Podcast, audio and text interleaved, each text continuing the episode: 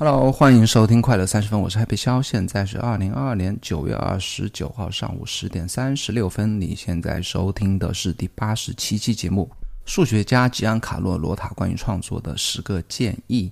数学家怎么会给关于创作的建议呢？实际上，这是一个 MIT 的一个数学家，也是一个哲学家。他在一九九六年呢，职业生涯晚期做了一场演讲吧。那演讲里给了十个建议，啊，十个建议是关于他自己的。讲课，那其实和演讲有关，对不对？讲课，然后写作、发表等等吧。那其实我自己读完之后，我感觉是和创作是完全是非常相关的。一些建议，我感觉也非常有用啊。和你在节目里结合自己的经验和想法，和你分享一下这十个建议。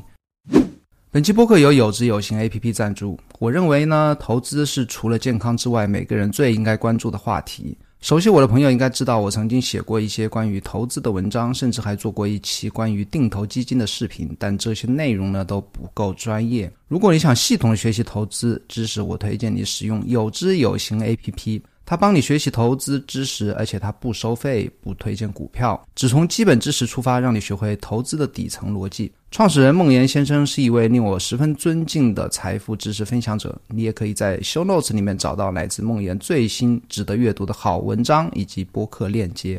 投资最好的时间是十年前，其次是现在。学习投资先看有知有行。在开始之前，我想再和你分享一个故事啊。最近读到一篇 David Perel 的 newsletter，他在讲一个想法是什么？他说，最好的工作是别人为你的好品味买单的工作。比方说，你写作啊，你写啊，你发现想法的好品味，你如果写得好的话，别人会愿意读你的文章，对不对？或你画画，或者说哪怕你鉴赏画，是吧？这是艺术类的或创作类的好品味。就完全是可以直接带来回报的，是很直接的一个关系。哪怕是你说在职场上，对不对？你如果是一个非常有品位好的一个投资人，你懂得哪些项目可能有前景，或者哪些人可以成为一个好的 CEO，那这也是一种好品位啊。就是说，好品位在各行各业里都存在。那一旦你有好品位的话，然后通过发挥自己好品位，然后。得到回报，他觉得这是最好的一种工作。那讲这个点子，为什么讲这个点子？因为我最近读到啊，听到一首歌啊，叫《东京人寿》，是容祖儿的一首粤语歌曲啊。而且我觉得他歌词写的是特别好，那是二零二零年发表的一首歌。那结合当时的疫情啊，然后有东京要不要去东京玩的那种那种意境啊，我觉得我念一段中间的歌词给你听吧。他说明年保了寿命，谁说一定有伴侣与东京？明年即使有热血，初阴初雪，又如何约定？趁一切都正好，撮合无尽的偶然来尽兴，随意浪费着美景，才是对他不敬。就这样的歌词，短短的一些，可能没有很连续的一个上下文的这样一个歌词的一个，就把当时二零二零，包括二一年啊，包括甚至是当下的那种呃社会巨大、世界巨大变化，然后你和好友不能一定有健康身体或者有很好的经济，能够包括一些。啊凑到时间能够一起出去玩，去东京旅游的这样一个情绪啊，能够表达的非常的，我觉得让任何人能够读到他、听到这首歌，都会有一种感同身受的感觉。那这就是写出这样歌词，其实就是一种好品味啊。那这个歌词的作者是黄伟文，是香港非常知名的顶级的写词人之一。我后来去翻了一下他的那个维基页面啊，他和那个林夕是凌称为两个伟文吧。林夕的中文名也是这个什么？什么伟文？那他呃，其实他非常年轻啊，黄伟文啊，现在可能五十多岁啊，但是他从二十多岁就开始写，写的非常经典的歌曲，已经说他非常呃经典的呃写的中文词是有一千五百多首啊。那我相信你如果喜欢听中文歌的话，对这个名字应该是非常熟悉。那他的工作其实就是在贩卖自己的好品味啊，大家喜欢他也是因为他的好品味。那我觉得这。这样的一个工作，这样的一个人生吧，或者职场的吧，不能说职场，就说自己的一个职业生涯是通过不断的发挥自己的好品味，啊，我觉得是非常幸福的这样一个他的黄金的一个职业生涯。OK，那讲回到啊，这个数学家啊，他是麻省理工的一个数学家。那这次演讲呢，也的文章是放在 M I M I T 的一个网站上。那说到 M I T 网站，我我前不久在写了一篇 blog，提到了 M I M I T 的另外一个现在比较当红的一个一个，也是一个创作人吧。他是哦 Lex Friedman，Lex Friedman 他现在是做播客很多啊，但是他自己的在 M I T 也是有授课的。经验，那他自己，那包括 MIT 的一个人工智能的一个分类下面，也是几乎所有的那个线上讲座都是 Lex Fried Friedman 的。我来讲回到这篇文章，那我读完之后，其实我读到第二点之后，我就发现他他那些想法，我觉得让我之前曾虽然我之前曾经听过，但他包括他举例啊，他强调的。强调的点呢，就让我回味起来又是非常的受用啊！这十个点子啊，前面都是讲课啊，包括讲啊黑板怎么写黑板呐，然后如何发布啊，如何展展示自己啊，如何不要担心过多的担心啊等等啊，我觉得是完全是任何一个作者和创作相关的事情人都可以从中学到不错的、有不错收获的一些十个点嘛，跟你快速的讲一下。那首先第一个点是关于讲课啊，其实也就是关于演讲啊，它分了几个小的想法。比方说，他第一个说，他说每一个演讲都必须只讲一件事情啊，这个就我觉得第一放在第一点的各大类的第一个重要点呢，我觉得是至少在他认为是最重要的事情，那我觉得也是非常重要的。他首先用了黑格尔的一个引用，他说：“黑格尔说，任何经常使用和和这个字啊，就是英语是 and，经常使用和的哲学家不是一个好的哲学家。什么意思呢？就是说。”你要讲一个事情，你就讲这个事情，你不要讲这个事情，同时又和另外一个事情，对不对？讲一个观点就把这个观点讲完就结束了，你这篇文章结束了，这本书就结束了，这篇啊这啊这次演讲就结束了。他接着举例说，他说听众就像一群牛，朝着他们被驱赶的方向慢慢移动。如果我们提出一个观点，我们有很大的机会让听众走上正确的方向；如果我们提出几个观点，那么牛就会散落在田野上，听众会失去兴趣。每个人都会回到他们为了来听我们的讲座中而中断的思考中去。我觉得是这个举举的非常的形象啊！你如果只讲一个观点，从头到尾只讲这个观点，那听众就会朝着你这个观点方向走。你如果讲到一半，抛出一个新的观点，讲的后三分又来一个，那么牛就不知道往哪里去了，就整个思路就打断了。然后在你的讲座演讲之后。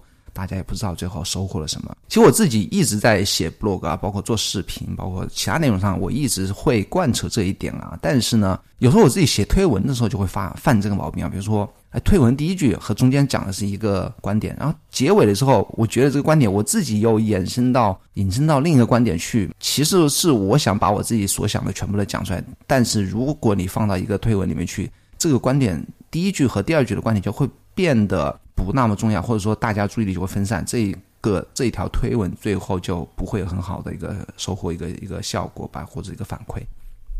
而且我写作还有一个毛病啊，也是和他这个想法有关的，就是说对同一个呃事物的描绘，包括对一个概念的描绘啊，经常会使用不同的词。比方说我在 idea 这个词，我经常会用想法，有时候会用同一篇文章里面或同一个段落里面，我都会用想法来代替它，或者是会用点子来代替它，或者用思思维方式来。代替同一个 idea 这个词啊，其实这个也是会经常犯的毛病。那应该包括你的啊写文的主旨应该统统一，甚至是你的措辞啊，对一个概念的措辞也应该统一。关于演讲，他第二点说的是关于拖堂啊，就不要。四分钟下课之后还在讲话，他这么说：“他说五十分钟后，每个人的注意力都会转向其他的地方。即使我们正试图验证黎曼假说，随着时间的推移，一分钟可以摧毁最好的讲座。什么意思呢？就说读者的精力是有有限的，你超过那个时间的话。”会毁掉你整个演讲的一个完整度。到四十分就应该结束，到一篇文章三百字就把这个事情讲完了，你就不要把它拖成一千字，拖成两千字。我们应该精简、精简再精简我们的想法。如果能够最快的速度、最短的篇幅讲完，就把它结束掉，不要去啊把它变得非常冗长，因为读者和听众的注意力是非常有限的。下一个是与听众互动啊，他也是举了一个例啊，他说与你的听众发生关系。怎么怎么做呢？他说：“当你进入演讲厅时，试着在听众中发现一个对你作品比较熟悉的人，哦，你对其作品比较熟悉的人，或者说你认识的人，这个时候你要迅速重新安排你的演讲，以便设法提到这个人的一些工作，这样你就能保证至少有一个人全神贯注的听讲，而且你还能交到一个朋友。演讲中这是一个技巧，其实啊，我们在写作时也是可以用到这个技巧的。怎么办呢？就是我曾经也写过一篇 blog，就说 blog 的标题还是对着一个人，就说你应该只对着一个人写作啊。我其实我那篇 blog 里面举例是一篇呃个关于二战电影的，哦，我不讲那个例子了吧？就我们写作作应该。只对着一个人写，什么意思呢？你如果觉得这个事情是你想对自己说的，就对自己说；你如果说想对你生活中碰到了某一个人说，你就只对那一个人说。那至少是你可以感动一个人，或至少是你的故事是和一个人有关啊。你如果能够感动一个人，如果能够吸引一个人的注意力，你就至少可以吸引一部分人的注意力，而不是说你。想把你的想法就扩大到适用于每一个人，或者想写一篇写出一篇每个人都可以从中获到获得什么的这样的一篇文章的话，最终的结果是让所有人都觉得乏味啊！那这是我觉得演讲和写作中是这一点是非常相通的。那下一个关于演讲，他说让他们有东西可以带走，他也是举例啊，他就是呃曾经有一次在一个学生毕业很久之后碰到他以前的一个学生，他说哎。你记你记不记得我之前讲课一些内容？那个学生说啊，我我不记得你讲过具体的数学课里面什么的一些一些关于学术的一些东西吧，但是但是我记得你的那些笑话。那所以说，不管是你这篇文章想表达什么，或者说你要带去带给读者什么东西的话，哪怕是没有东西可以让他们去去带走啊。你至少要可以啊讲一些故事啊，讲一些笑话，让他们记得你的，至少从任意一点上能够记得你的这个作品，对不对？所以我之前也在说啊，那个 call to action 很重要，那就是说你讲完一个故事，讲完一个想法之后，你应该告诉你的读者，应该你呃推荐他们去干什么事情，说建议他们去。做什么事情或尝试什么事情，或者说你这一篇文章或者你这个作品中要包含一个故事，你这个演讲中要讲一个非常精彩的故事，哪怕他们最后什么都不记得，至少还记得你的这样一个故事，或者说一个非常。强烈的，啊，从始至终贯穿的一个啊，非常强烈的一个观点呢，让他们在四十分钟离开之后能够带走点什么东西。那这是他所有的一个关于讲课的一些几个点子。第二点是什么？第二点是黑板的技巧啊。那尽管我们不用写黑板呢，也可以来听听他是怎么讲。他说，通过从一块一尘不染的黑板开始，你将。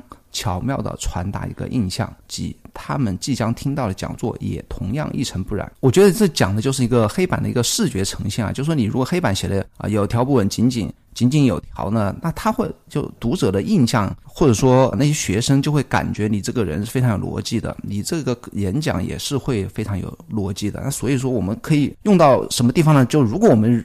真的是也是去演讲那 PPT 至少要做的非常严谨，对不对？或者排版要给人视觉上要观感上至少要感觉是非常干净啊，是吧？然后非常啊有逻辑。其实我我除了 PPT 之外啊，或者黑板之外，我觉得整个我来讲文章啊，就整个文章的视觉呈现也非常重要。就你的段落啊。段落的大小，然后节整个段落排版的给人一个视觉的呈现，比方说长段落、短段落，中间的大标题、小标题、副标题、短句、长句的整个一篇文章，不要去读它，就是去感觉它那个段落与段落之间的排版和那个快的那个感觉啊，其实也是我一直以来是非常在意的，包括写推文的时候也会注意格式啊，就是一句话，然后中间一个。比较大的一个描述啊，最后一个结尾的一个总结。其实这些视觉的呈现，其实也是会影响别人的一个观呃一个潜意识里的一个一个印象的啊。然后下一点，他说多次发布你的成果，我觉得这一点也非常重要，甚至说这一点呢，解决了我最近的一个心结啊，一个一个。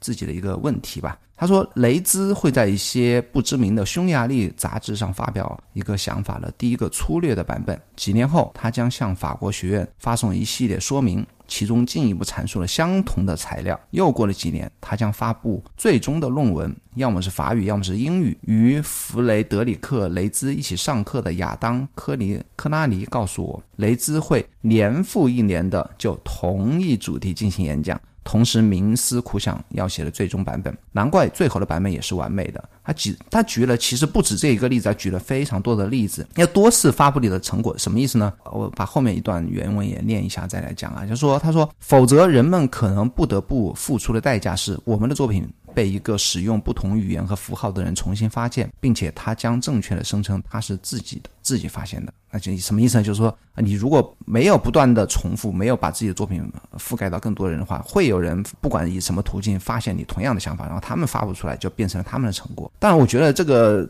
第二点，我觉得不是最重要，最重要是第一点啊。那多次发布其实有至少有三个好处啊。什么叫多不发多次发布呢？就是你如果有个很棒的想法，或者你呃创作一个什么作品吧，你在一种形式上发布，或者说在一种语言上发布，你应该发布到更多的语言，或者在你一个地方展览，你应该在更多的平台上展示你同样的一个啊创作的一个作作品或者成果。那多次发布的好处是什么呢？至少你可以。覆盖到更多的人，对不对？更多人知道你和知道你的作品，然后你你会重复的打磨它、完善它。这刚才讲的那个教授啊，就是不断的去以不同的形式去，比方说演讲、讲说，对不对？或者发表论文，你会不断的去重复你自己观点的，你的观点最后最后的完整版将是最完美的一个观点。啊，第三点是什么呢？那更多的人知道它，就更少的人会去抄袭它，因为你已经覆盖很多人了，别人再去抄袭就不好意思说成是自己的原创的一个想法。为什么说解决了我一个问题呢？其实我我现在有个很大问题啊，就我自己并不缺点子，但是一旦我的某个想法在某个平台提到过，比方说我的某些想法我在写成过 blog，我就并不太会愿意把它写成推文或写成 newsletter，或者说我某的某一个观点在啊推特上写过，我就有一点不想再重复的再把它写成一个。Blog 等等，我觉得啊，我觉得现在觉得啊，其实没必要，就说就同一个想法，你可以以不同的形式来重复。比方说，我在播客里为什么不能讲我已经写过一百一百一十二期律师 letter 里面的那么多想法呢？其实我完全都没有讲过自己律师 letter 里面想法。其实是不是可以讲呢？我觉得完全应该可以讲啊！而且你讲的过程，就像我刚才说的，你你你可以有三种好处，对不对？那我们应该怎么做呢？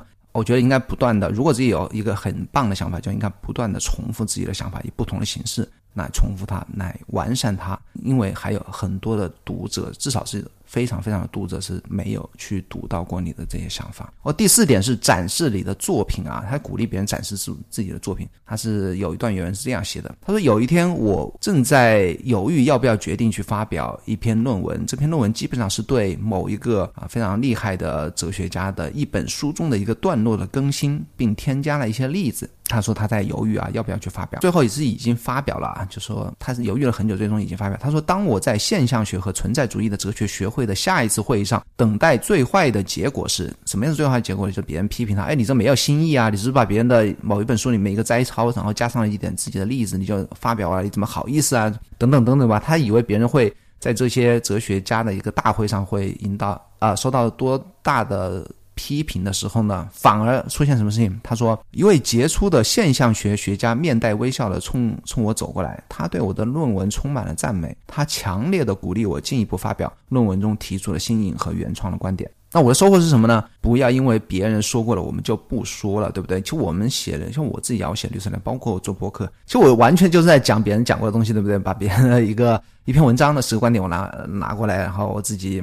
自己加一些自己的自己的想法吧，就变成了一个自己的博客。那其实不要因为别人说过，我们就不说了，对不对？我的 blog 其实也是只是啊，分享我引起共鸣的那些想法，有时候会加上自己的一些发生过的自己自身的经历啊，或者自己观察到的一些例子。那只有你说出来，别人才能记住，别人才能知道啊。有时候你读到好的东西，你读到好的想法，你说出来是对。别人是有价值、是有意义的，你就完全应该去把它说出来，应该展示自己的想法，展示自己的作品，通过作品展示自己的想法，哪怕那个想法不是原。其实有多少东西是原创的？其实我我我最近在读原来那些诗文，就通过一个 A P P 叫做西窗烛啊，我读那个很多诗，就古代一些散文吧，从。五代史，或者说更早的那种周周朝的一些无名氏的一些诗啊，就经常会去读那些句子。我就发现，其实自己关于包括关于努力啊，或者关于人生价值啊，或者关于啊创作啊等等方面，包甚至包括写作啊，我的现有的一些想法，其实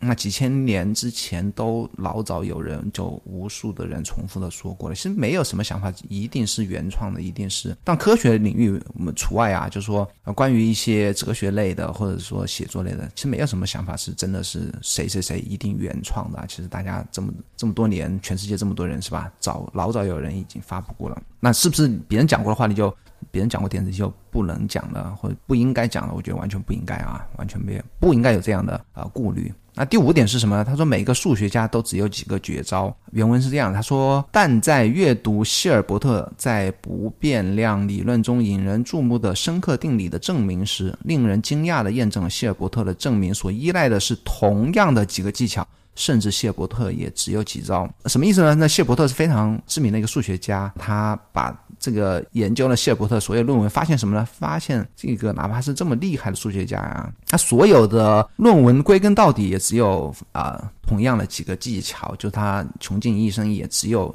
他的建树啊，学术建树就只需要有几个。几个成果或几个发现就足以了啊！我觉得我的收获是什么呢？就不要觉得自己没有灵感啊，没有点子。首先，大家都一样，大家每个人的发现啊或者成果都只有那么几个。还有什么呢？还有就是说，你如果有灵感、有发挥、有有发现、有收获，你你就可以围绕这些点子，其实在上面可以扩散开来，在你的根基上面、成果的根基上面来扩散开来，然后然后发布不同的别人啊，那搞科研的就是发布不同的论文，对不对？那我们搞创作的就可以写。从这些基础的点上衍生出来的一些其他形式的一些作品吧。然后第六点是不要担心你的错误。他举了很多例子啊，他说很多数学家担心自己的作品里面的错误比较多。那错误，所谓的错误就数学错误，那真的就是要么 yes，要么 no 啊，就是错了就是错了。他说很多人会担心自己的那些数学里面验呃数学错误很多而不敢发表。那实际上经过检查呢，所有的，比方他拿了一个数学家举例啊。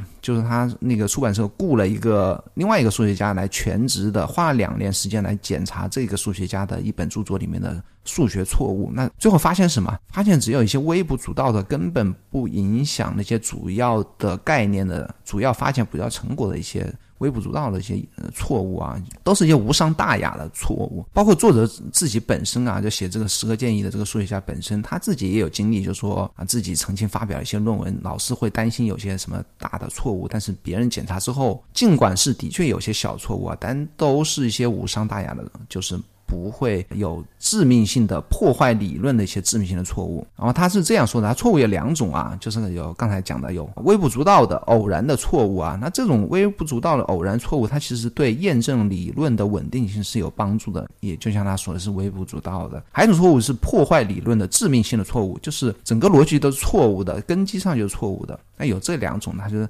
他就觉得呢，就是微不足道、偶然错误是误啊，不要担心太多啊，就是完全是可以继续就去发表你的作品。那我的收获是什么呢？是啊，没有什么作品真的是完美的，从任何意义上来讲都是完美的，没有这种完美的东西是不存在的。也接受自己的作品里面会有漏洞啊，只要不是致命的错误啊，都可以去稍加检验之后、修改之后就可以去发布，不要。不要有完美主义啊！下一个是使用费曼的方法。那费曼其实很多人都提到过啊，什么费曼的学习法上，比方说要什么向一个三岁孩童解释一个理论，才能代表你真的理解这个理论，等等等等吧。他这里说的一个费曼的方法是另外一个啊，我和你分享一下。他说你必须在脑海里不断的保留一。打你喜欢的问题，一打就是 a dozen 十二个。他说，尽管他们大体上会处于休眠的状态，状态。每当你听到或读到一个新的技巧或新的结果时，就用你的十二个问题中的每一个来测试它，看看它是否有帮助。每隔一段时间就会有一次成功，人们会说：“哎，他是怎么做到的？他一定是个天才啊！”这个其实和我们创作也非呃，创作也非常有关系啊。就是平时你要养成一个收集想法的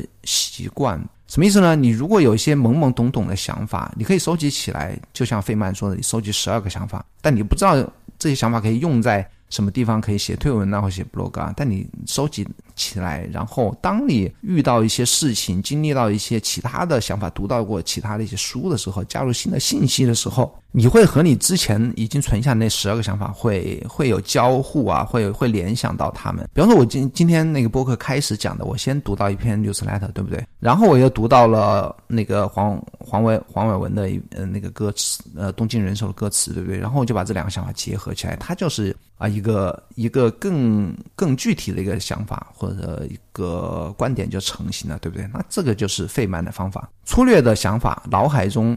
啊，你喜欢的问题啊，你可以把它收集起来，哪怕是一个很懵懂的一个想法，然后通过后面的收集了新的信息，你就可以和他们，你关注这些话题，就可以把它慢慢的具化出来。那第八点是慷慨的给予同行肯定啊，这个我觉得也非常重要啊。他说作者，经常他会有一种什么感觉？他说看到别人的作品里明明是和他的一些发现有关，但是从来就没有给予他足够的提及啊，就说哎，没有说是我发现了这个什么什么理论，他就是会很生气啊。然后他自己的做法是什么呢？他并不是一个一个报复性的做法，他反而是一个他是在自己的作品里会给予同行更多的 credit。所谓的 credit 就是什么？说哎，这个是来自于某某某的一个发现，某某某的一篇论文里说过这样一句话，这就所谓的 credit。他说，甚至是与自己作品完全无关的同行的成果，他也会放在自己的，也会给在自己的作品里提到别人，给别人 credit。结果是什么呢？结果他经常收到那些啊给予同行的 credit，那些同行就会来亲自去联系他，表示对他的一个感谢。那我的收获是什么呢？那如果没有别人对自己的对你是这样，就会经常会啊推荐你的作品也好。好是提到你的作品也好呢，你不要因此而抱怨啊！你可以从自己来以身作则，是吧？己所不欲，勿施于人，是不是？别人你不喜欢别人这样做呢，你自己要自己就应该啊，也不要说啊吝啬去推荐别人，就要那更多的提及别人优秀的作品。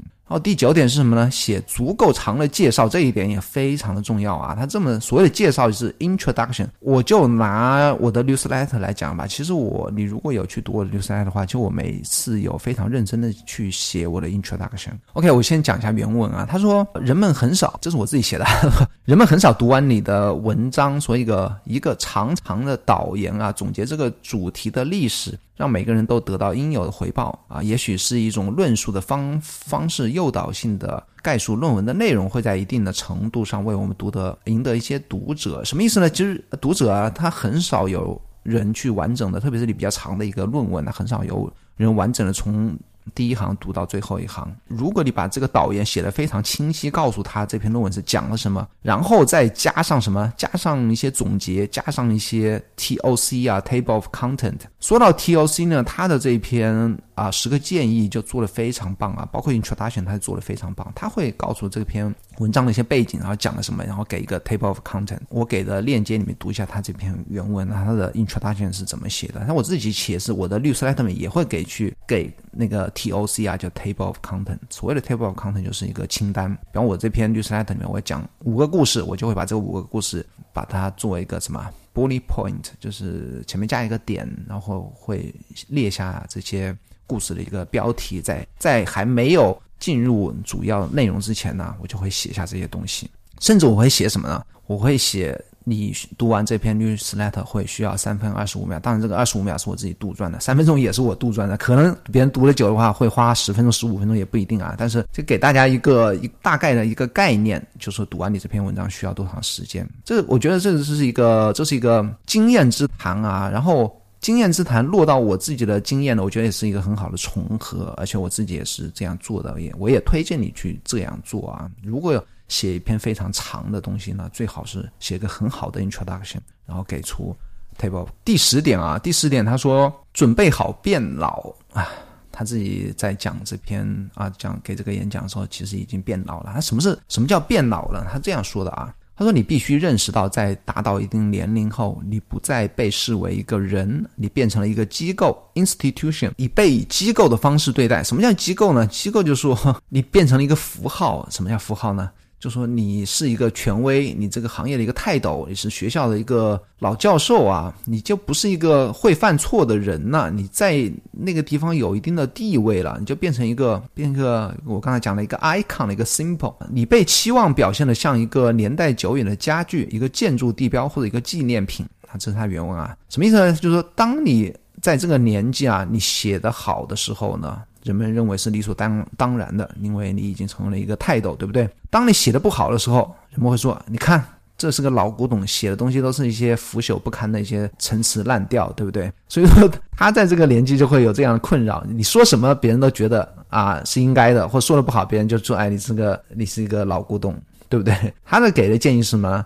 啊，享受你已经变成机构这件事情吧，接受这件事情啊，啊，享受这件事情。OK，那这就是他的十个建议，我觉得对我来讲是非常收获，希望你能够也从中能够得到共鸣吧。我觉得还是有一些非常实用的啊。我觉得除了最后一条，我前面每一条我觉得都是非常实用的一些建议。OK，那讲一下我的一周啊，我最近一周应该是没有写 blog 吧，可能写了一两篇，应该是没有写。为为什么原因呢？其实我可能是找借口，也可能不是啊。我跟你讲一下原因啊。我我看了一部电影啊，我在推特上分享这部电影叫《仇念》，它是那个办公室美美剧非常火的那个美剧《办公室》Office 里面的一个演员叫 Ryan 啊，角色叫 Ryan。那这个人他自导自演的一篇啊一个电影，他讲的是什么呢？我我这里不会是剧透啊，因为我讲了情节和不算不算是剧透啊。他讲一一个美国的一个专栏作家或者说播客主啊，他。的一个有过一夜情的一个女朋友，不能算是女朋友啊，在很远的地方，他自己在纽约嘛，他在那个德克萨斯，就是突然死掉了。然后他这个这个这个女孩子的家人就通知他去参加这个女孩子的葬礼啊。他本来不想去，后来就要借着这个机会啊，他就去采访那些人，然后就录了一期播客，录了一串播客啊。那这就大概这样一个故事啊。然后对我影响特别深的是在结尾的时候，来自其中另外一个角色讲。讲了一段话，我觉得他说，在这个年代啊，他说每一个人在做任何时候讲任何话的时候，特别在网络上讲任何话的时候，都想从中提炼出一个 take。所谓的一个 take 就是一个观点吧，什么意思呢？就说，哎，我在读书的时候，我并不是在享受这本书，而是我想从这本书里能够提取什么观点，我好做成播客，我好分享到推特，我想好想干什么？我在街上走，我看到一个什么现象，比方说送外卖的车又被撞了，哎，我这个时候要不要又从中提取某个 take？比方说。送外卖的大家年轻人很辛苦啊，或者说大家都是社会有什么问题啊，然后通过这个现象，这个我观察到事情，又在社交网络上去发表自己的 take 等等吧，你能理解我在讲什么，对不对？当我这句这句话我读完之后，我就呃听到这句台词之后，我就有一种恍然大悟的感觉啊，像我自己在现在在阅读或在干什么事情，都在想从中产出一些什么 take 或者一些什么观点，包括自己写 blog，每天早上。所谓的给自己留出一个小时时间写作，写作写什么东西，我都在啊绞尽脑汁的去从自己的生活，从自己的。过去的经历，或者说自己的阅读中去 generate 产出或者产生一些什么样的一些 take，我觉得这件事，我我突然会觉得这件事很傻，然后去刻意做这件事情，我不知道是傻还是什么，我现在还说不好是什么样的一种感觉。我就觉得，当我看到我在做这样的一件事情的时候，我觉得我不希望我去做这样一件事情。至于是什么原因，我还没有 想的特别清楚啊。我就觉得，嗯，它变成了为写而写。变成了为去寻找这样一些 take 而去寻找这样一些 take，所以说我我最近要好好的想一下自己在做这件事情的一个原因，或者说要不要去继续做这样一件事情。OK，那这就是我过去的一周的最重要的一些想法和收获。那和你再介绍一下我的。Happy Connection，我应该没有在这个播客里面介绍我的 Happy Connection。Happy Connection 是我啊使用的一个网络收藏夹，我用一个叫做 Raindrop 这样一个网络收藏夹所收藏我所有读过的我特别喜欢的文章。那这个收藏夹里面已经收藏了三千多篇文章，我所有的 newsletter、我的 blog、我的播客，从里面的想法都来自于我收藏的这些文章、书、播客以及。一些推特推文吧，啊，换句话讲，就是我把我啊从互联网上读到有价值、有趣的想法，全部收藏在这一个收藏夹里面。那这个收藏夹是可以让你通过 RSS 订阅或者直接去网站上去看的啊。那所以说我把这个这些内容呢，这这个收藏夹就通过一个叫做 Happy Connection 来分享给你。包括我用 Matter 这个软件，在啊所有网页或者文章上的一些标注啊，也可以通过这个 Happy Connection 啊来分享给你。那 Happy Collection 是一个付费项目，你可以去我的播客的，我会给出链接，你可以去看一下，了解一下是否有兴趣来购买。OK，那如果你喜欢这个节目的话，请帮我在苹果播客或者 Spotify 来点击订阅，并给出五星好评，留下你的留言，我会念出每一条你的留言。或者去小宇宙关注我，然后留下你的评论，我也会及时的回复你的问题。你还应该订阅可乐周报，你在百度或者 Google 里面搜索搜索可乐周报，就可以发现每周六我会在这封 newsletter 里面分享过去一周我发现的最棒的想法。我的微信也在非常频繁的更新关于效率和创作的博客，一定要关注我。我的公众号推特啊，微信公众号是 Happy 肖，直接搜索 Happy 肖就行了，或者在。啊，熊老师里面找到链接，那咱们下个礼拜四再见喽，拜拜。